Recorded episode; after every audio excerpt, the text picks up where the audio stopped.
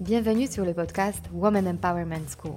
Je m'appelle Mariana Seib et je suis fondatrice d'un réseau de femmes entrepreneurs face-to-face et master coach certifié en développement personnel.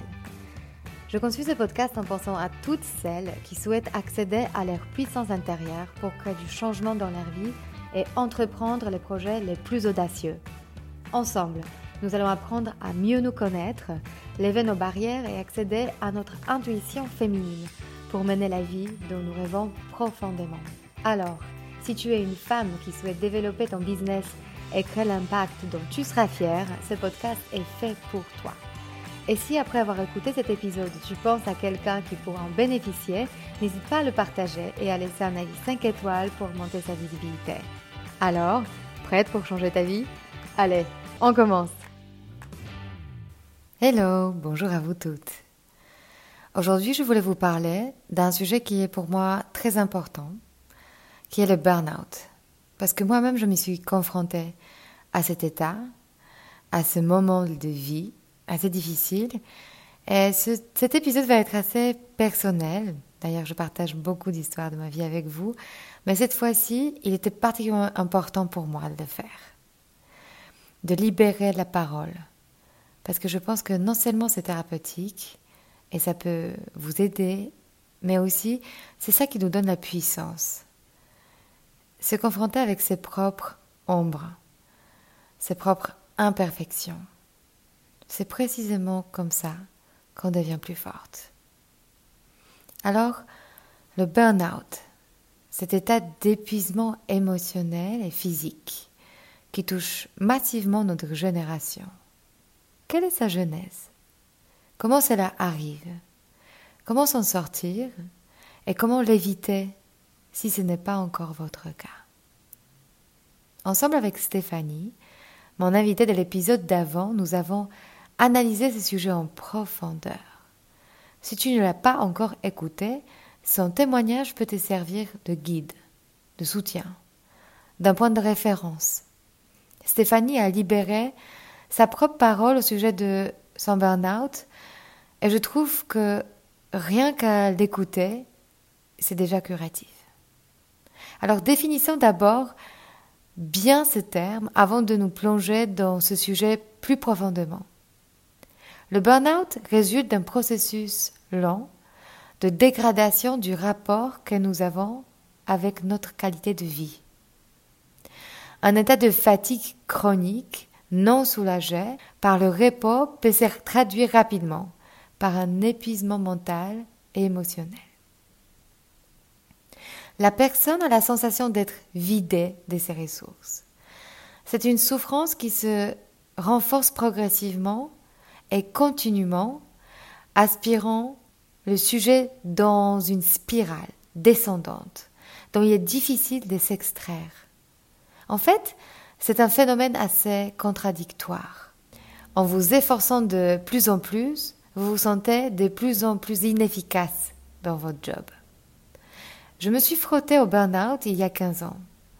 Ce que je retiens de cette période, je veux partager avec vous je vais vous lire une note qui date de cette période que j'ai retrouvée au fond de mon tiroir.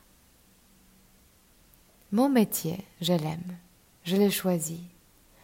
Je tout fait pour y arriver. Depuis plusieurs semaines, j'ai l'impression d'être vidée de l'intérieur. Je n'ai plus d'énergie pour me lever le matin. J'ai plus tellement envie. Je peux encore le faire mais ça me coûte un effort gigantesque. J'ai trop de projets en cours. Je passe de l'un à l'autre et je n'en vois jamais le bout. J'ai l'impression de n'avoir jamais le temps de faire correctement mon travail. Je supporte de moins en moins ma vie en général. J'accepte tous les projets, je dis jamais non, mais je sais qu'au fond de moi, je ne devrais pas les accepter. Les chiffres, les chiffres, les chiffres, toujours les chiffres. Je n'ai pas choisi de faire ce métier pour ça. Je me dis qu'au final, ce que je fais n'est pas aussi valorisant, n'est pas aussi gratifiant que ce que je pensais. Quel est le sens de tout ça? Je ressens l'anxiété en permanence.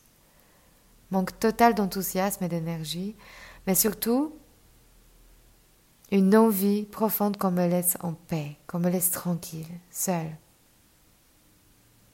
J'ai besoin de me reposer, mais je n'arrive pas à ne pas penser au travail. Est-ce que ça résonne en toi? Alors, pourquoi au final le burn-out est devenu si commun dans la vie des femmes? Et non pas uniquement, bien sûr, mais il est certain que nous les femmes, nous sommes beaucoup plus touchées par ce phénomène que les hommes. Selon l'étude effectuée par la Direction générale du travail, 86% de Françaises se sentent responsables de toutes les tâches ménagères et familiales en plus de leur travail. Sans doute, ce qui les expose assez naturellement à l'état de fatigue chronique. Au-delà de ça, seuls 60% de femmes ont confiance en leur avenir professionnel. Ce manque de confiance nous fait perdre nos repères, nous mettre dans une position de soumission parfois, de ne pas savoir ce qu'on veut vraiment et ce qu'on vaut vraiment d'ailleurs. Ce qui nous coupe de cette énergie de leader, de celle qui choisit réellement. Et au plus profond, ce qui se joue en nous, c'est cette dualité énorme entre la vie et la mort. Cette rayonnance innée de celle qui donne la vie et cette obscurité de porter en nous le revers, la femme squelettique, celle qui correspond à l'image de la mort, celle qui nous auto-sabote et coupe de nos émotions, celle qui nous fait négliger nos propres besoins, qui nous fait culpabiliser quand on veut faire quelque chose pour nous-mêmes, celle qui veille en nous les peurs.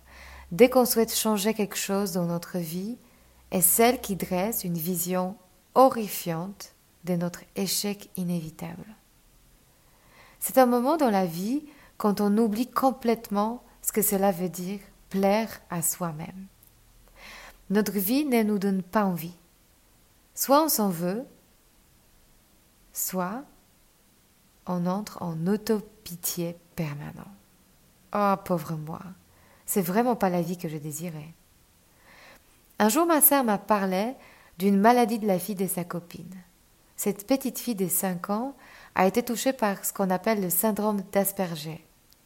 C'est un trouble de personnalité antisociale qui se définit par une incapacité à ressentir, de l'empathie et plus précisément à percevoir et à comprendre les émotions des autres. C'est une sorte de profonde indifférence vis-à-vis des autres. Les gens touchés par ce syndrome font donc preuve d'une extrême froideur. Ils ont aussi du mal à voir la relation de cause à effet. Les conséquences de leurs actions sont donc imprévisibles car eux-mêmes ne voient pas les liens entre l'action et son résultat. Les personnes touchées par ce syndrome manifestent peu de signes d'attention ou d'affection à l'égard de ses proches. Ils évitent de prendre des risques et ne ressentent pas le besoin de modifier quoi qu'il en soit dans leur vie. Ils se disent que tout fonctionne bien. Ils s'enferment dans leur monde. Alors, cette description de ce syndrome m'a fait penser à quelque chose. Est-ce que ce n'est pas moi-même, vis-à-vis à moi-même, qui a ce syndrome?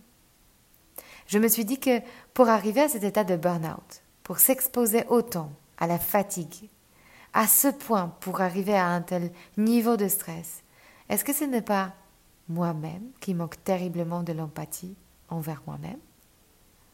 Comment saisir ces virus ou cette maladie qui nous pousse à nous éloigner autant de notre source, de notre puissance féminine, de nous couper de notre souplesse, de notre imaginaire, de notre plaisir à vivre, de nos émotions Parce que tu sais, quand on est souple, on ne peut pas casser. C'est une force qu'on a, nous les femmes. Mais il faut savoir s'en servir. Et très souvent, on a cette croyance inconsciente que faire confiance à notre côté féminin va nous guider vers l'échec. cette souplesse, cette délicatesse, cette capacité à se remettre en question, ces talents de réconciliation, de collaboration. Donc tout ce qui vient du féminin est comme si c'était une antithèse de l'énergie du succès, souvent définie par la compétition, l'agressivité, le combat, la dureté, le contrôle. Tout ce qui est souvent défini comme l'énergie masculine. Et donc, nous les femmes, on se force à se travestir, à devenir quelqu'un qui correspond à l'image du succès. Mais ce jeu de rôle a un prix. Il nous épuise. Il nous amène justement vers le burn-out, car le chemin pour arriver à notre réussite ne nous fait pas du bien. C'est couper de ses émotions, ce qui peut sembler comme une solution pour faire face à la vie, donc ce manque d'empathie envers soi-même, cette promesse j'arrête de m'écouter, j'arrête de prendre soin de moi, j'arrête de pleurer, j'arrête de trembler. C'est comme si je ne m'autorisais pas de vivre. C'est comme si c'était la honte d'avoir des émotions en nous. Je honte de me sentir triste, je honte de me sentir fatiguée, je honte de me sentir sous l'eau, je honte de me sentir différente, d'avoir mes besoins et envie. La phrase C'est un problème de riche est pour moi une des plus toxiques qu'on puisse se dire à soi-même. Elle vient directement de l'émotion de honte, d'aspirer à quelque chose d'autre que ce qu'on a actuellement dans sa vie. Et je vous assure, il n'y a rien de plus humain que d'aspirer à une vie épanouissante. Alors, observez à quel point le burn-out ne vient pas de trop faire. Il vient de ne pas assez faire pour soi, de ne pas savoir comment recharger ses batteries. Il vient d'un désordre mental, de la sensation de confusion, de mettre trop d'efforts sans avoir de plan, sans avoir du sens. Le burn-out vient aussi de cette envie de vouloir plaire à tout le monde en permanence, et donc d'oublier au plus profond de se plaire à soi-même. Qui suis-je? Quelles sont mes valeurs personnelles? Qu'est-ce que j'ai envie de créer dans ma vie? Authentiquement Il vient de la sensation, ce burn-out, qu'on est seul au monde. Il vient de la conviction que je ne peux pas demander de l'aide. Je suis seule à pouvoir m'en sortir. Le burn-out vient de cette erreur de la pensée que je dois tout faire toute seule.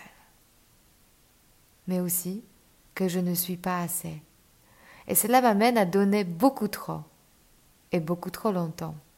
Le burn-out vient de la peur, de réduire nos revenus, de perdre notre statut, d'être rejeté par la société ou par notre cercle d'amis.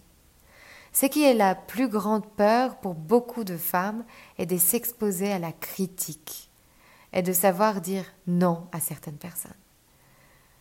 C'est ce qui crée de la désapprobation. Et si on ne supporte pas ça, on va vivre toute sa vie en se coupant de ses rêves. Mais au final, pourquoi c'est si grave de ressentir le rejet, l'humiliation, l'échec, la honte, nos émotions? Nos émotions, ce sont juste des vibrations dans notre corps. Ce n'est pas encore la mort, et pourtant nous sommes capables de nous mettre dans un état d'épuisement tel comme le burn-out pour éviter à tout prix de ressentir ces émotions.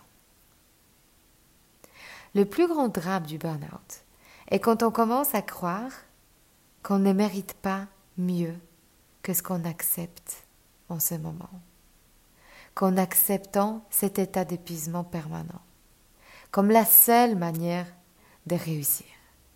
Comme si le burn-out était un prix à payer pour être perçu comme femme ambitieuse, comme si c'était le revers du travail sérieux, une sorte de sacrifice obligé un don de soi nécessaire. On rentre dans un tunnel sans fin, de doute, d'une sorte de cruauté infligée à soi-même. En faisant ça, la fatigue passagère devient l'état d'anxiété permanent.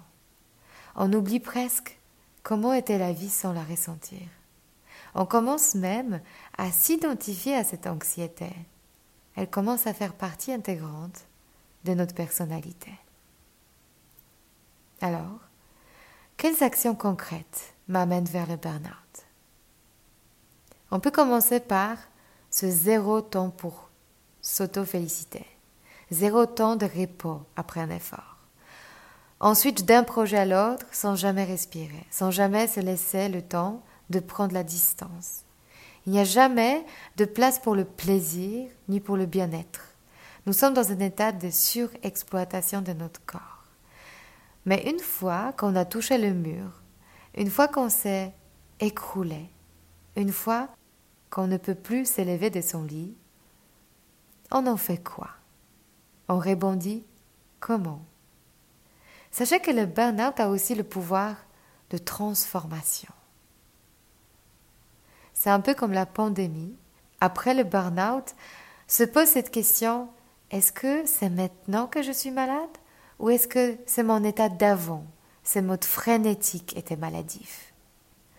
C'est l'occasion de remarquer que le rythme de la vie d'avant était une folie, que consciemment on n'a plus envie de revivre ça on n'a plus envie de revenir à cette vie, à ces rythmes effrénés, à cette omission totale de nos besoins, au manque total du temps pour soi, pour vivre tout simplement. On se rend compte que le burn-out peut nous donner l'occasion d'entrer sur le chemin de la métamorphose pour faire ce qu'on a profondément envie de faire.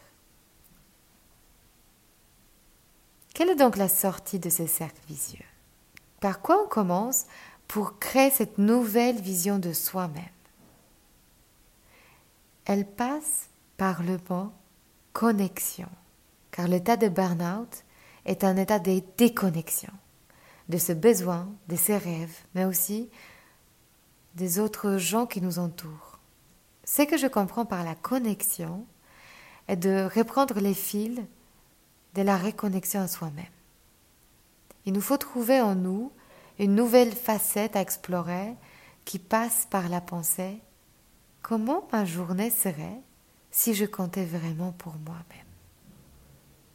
Si je plaçais mes besoins au centre de mes activités et si je pouvais demander de l'aide? Et s'il y avait des gens autour de moi qui pouvaient m'aider à prendre soin de moi? Je me suis ensuite posé cette question. Qu'est-ce qui est à l'origine de cette déconnexion? Et c'est comme ça que je suis tombée sur le travail de Dr. Brenner Brown et sa recherche autour de la honte, en tant que l'émotion qui nous coupe de la capacité à nous sentir connectés. Dans son étude, la honte est définie comme la peur du rejet. C'est comme si tu développais en toi une conviction que si les autres voyaient ou savaient ce qui se passait au fond de toi, tu ne méritais pas d'être en relation avec eux. La chose fondamentale que René Brown prouve est que nous avons tous en nous cette peur, qu'elle est universelle et que les seules personnes qui n'éprouvent pas la honte sont les personnes privées d'empathie. Ce qui est le plus pervers dans cette peur est que personne n'a envie d'en parler publiquement. Et moins on en parle, plus on la ressent. Cette peur vient directement de ta pensée je ne suis pas assez. Et donc, je vais revenir à l'illustration de ce syndrome d'Asperger que je vous ai donné au début de cet épisode. Notre arme contre cet inconfort est de se couper de notre capacité à ressentir. On a l'espoir qu'en se coupant de l'empathie face à soi-même, on va effacer la peur du rejet, sauf qu'en faisant ça, paradoxalement, on lui donne toute sa puissance. Alors, pour arrêter de vivre continuellement dans la peur, on devrait faire tout l'inverse.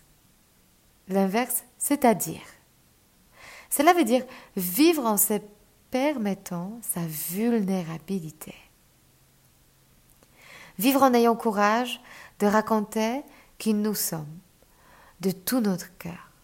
Aussi banal que cela peut vous sembler, c'est la définition même du mot courage. L'étymologiquement, le mot courage vient du mot latin cœur. Avoir courage, c'est vivre en écoutant son cœur. Est tout simplement d'assumer que nous ne sommes pas parfaites.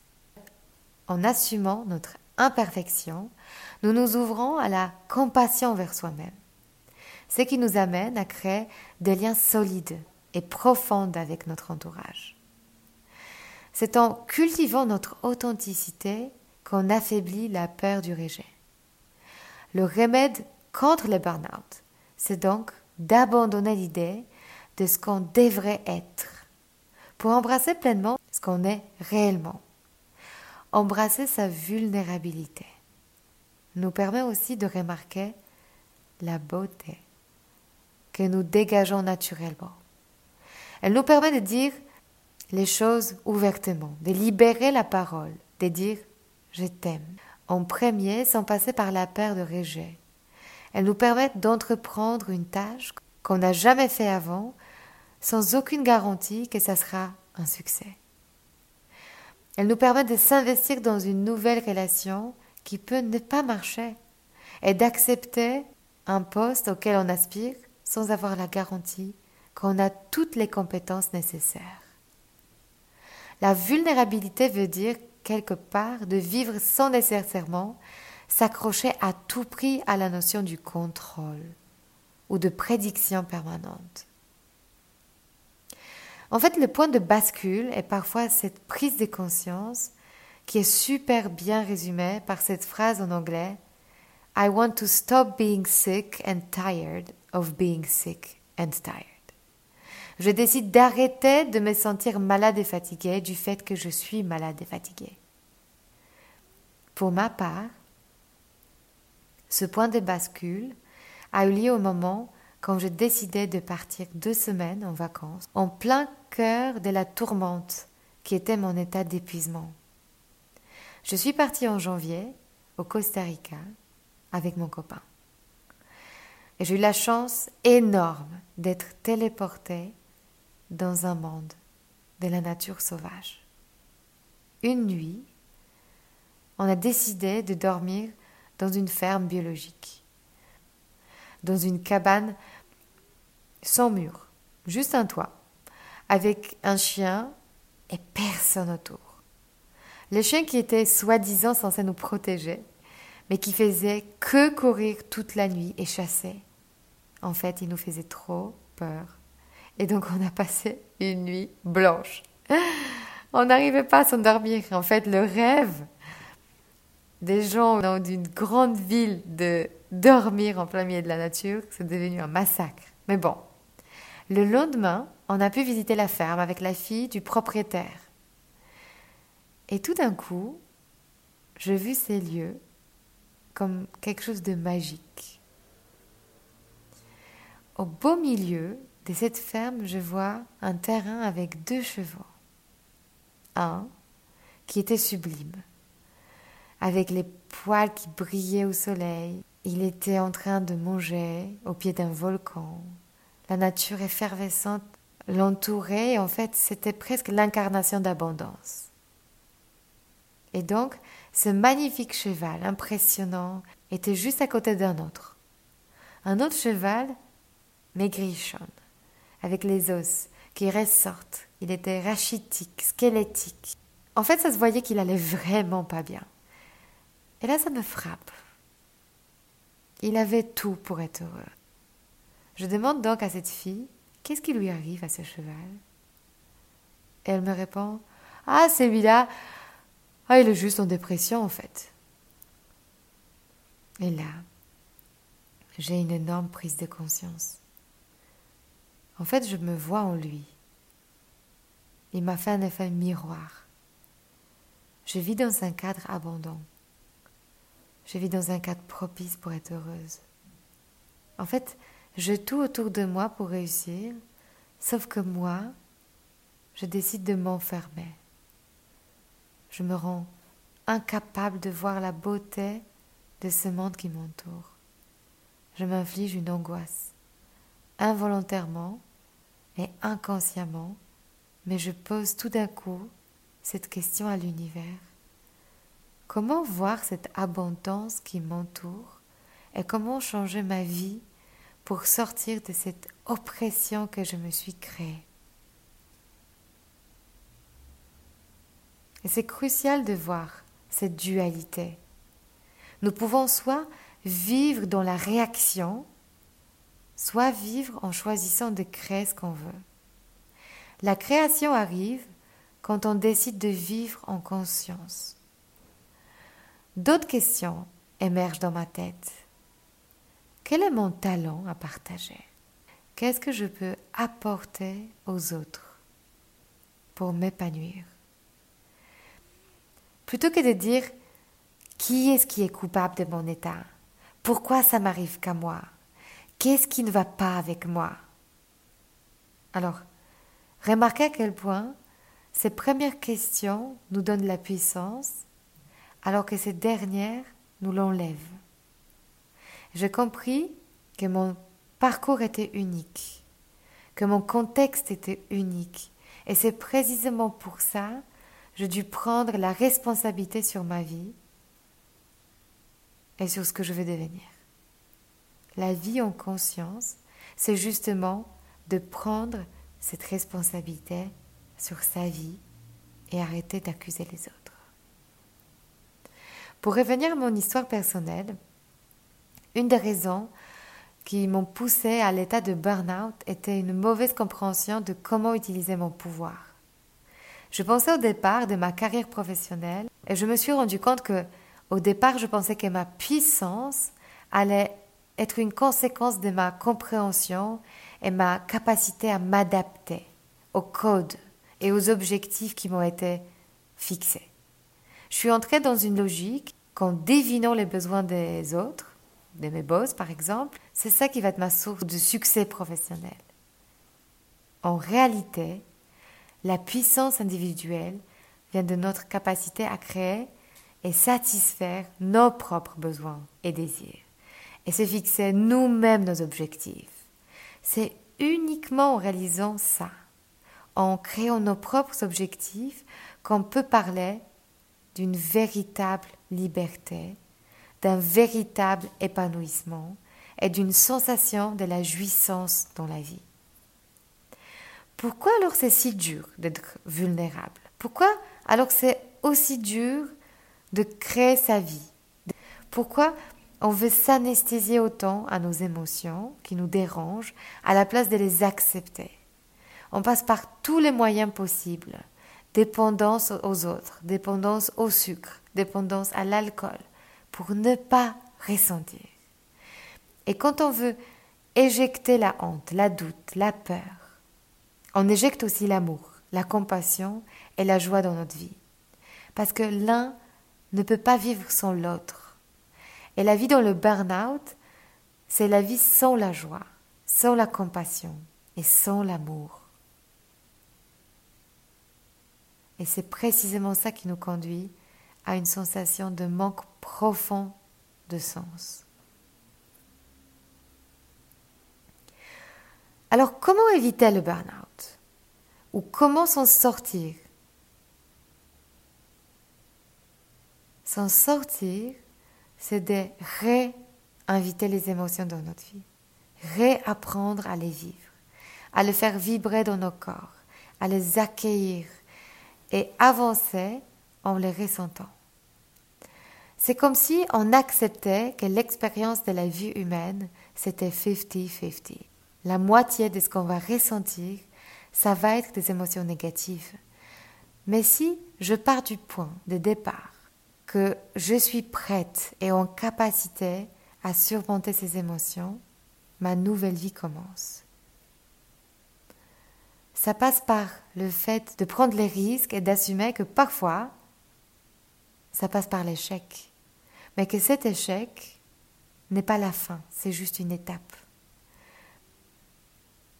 La gratitude et la joie de célébrer les réussites, les plus petites soient-ils. De juste reconnaître que nous sommes humains et que notre expérience sur la Terre passe par les mises en question et que ce n'est pas mal ou faible de se remettre en question. Et le plus important, et de cultiver la pensée que nous sommes assez. Et nous n'avons pas besoin de prouver ça. C'est déjà en nous, c'est déjà inné. c'est déjà garanti.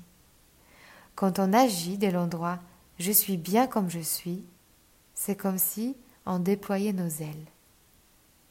Éviter le burn-out ou s'en sortir, c'est aussi d'oser dire aidez-moi. Quand je suis dans ce passage entre mon identité d'avant, qui ne me convient plus, et mon identité d'après, qui n'est pas encore très claire, qui n'émerge pas encore pour moi. Quand tu commences à entrer dans cet état d'obscurité, quand tu es encore dans le noir, est-ce que tu deviens n'est pas encore très clair pour toi, beaucoup de peurs arrivent. Et quand tu traverses ces moments, pose-toi cette question. Si cet état existait pour toujours, quelle qualité me permettra de s'en sortir? Quelle qualité me permettra de revenir à la sensation de sérénité d'esprit? De quoi aurais-je besoin le plus? De la force De la confiance en moi De l'amour Du soutien Et qu'est-ce qui se passe ensuite?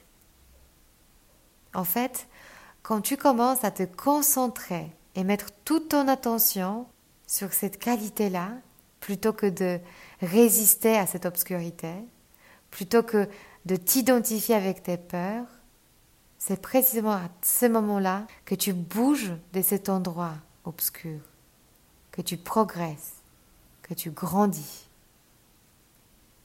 Très souvent d'ailleurs, c'est le moment quand vous tournez vers moi, quand vous dites j'ai besoin d'aide. Et c'est le moment quand vous êtes les plus vulnérables, mais c'est aussi le moment de bascule. C'est le moment quand vous commencez à prendre confiance que vous pouvez changer et que votre vie peut changer. C'est pour ça d'ailleurs le coaching à ce moment-là peut être aussi guérissant. Parce que parfois, on n'arrive pas à faire cet exercice par soi-même. On ressent le besoin, mais on n'a pas de ressources pour traverser cette période en prenant la leçon. Et pour finir, je te propose de commencer à te poser tous les jours des questions qui commencent par et si? Et si tous mes besoins étaient comblés, que ferais-je avec ma vie? Et si tout allait bien dans ma vie, comment je la vivrais Et si j'avais une confiance absolue dans mes capacités, quel rêve je réaliserais en premier? Se poser ces questions débloque notre potentiel, dresse un chemin, permet de manifester ce dont on rêve au plus profond. Et plus que ça, ça nous donne cette possibilité de choisir l'avenir qu'on souhaite avoir. Et pour finir, rappelez-vous que votre potentiel est toujours plus grand que votre problème.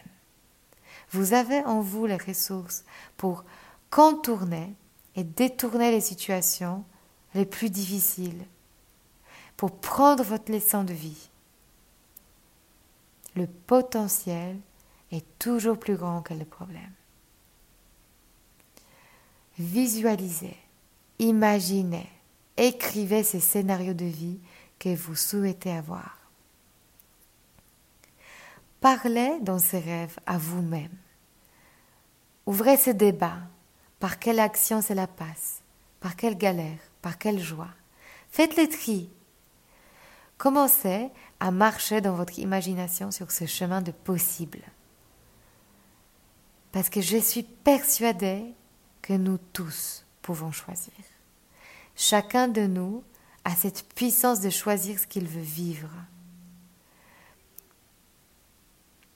Ne rate pas cette opportunité qui est le burn-out, de faire ce tri, de répartir plus forte que jamais. La vie t'offre une occasion pour t'aligner. Et si tu es précisément à ce moment-là, et que tu m'écoutes, et que mes paroles résonnent en toi,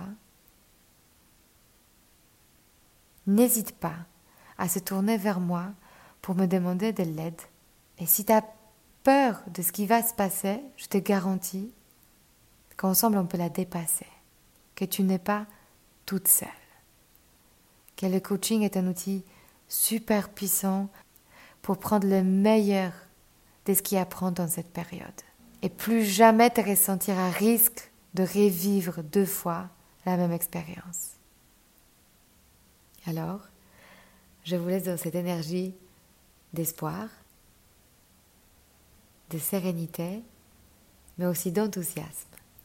Et on se dit à la semaine prochaine, mes amis.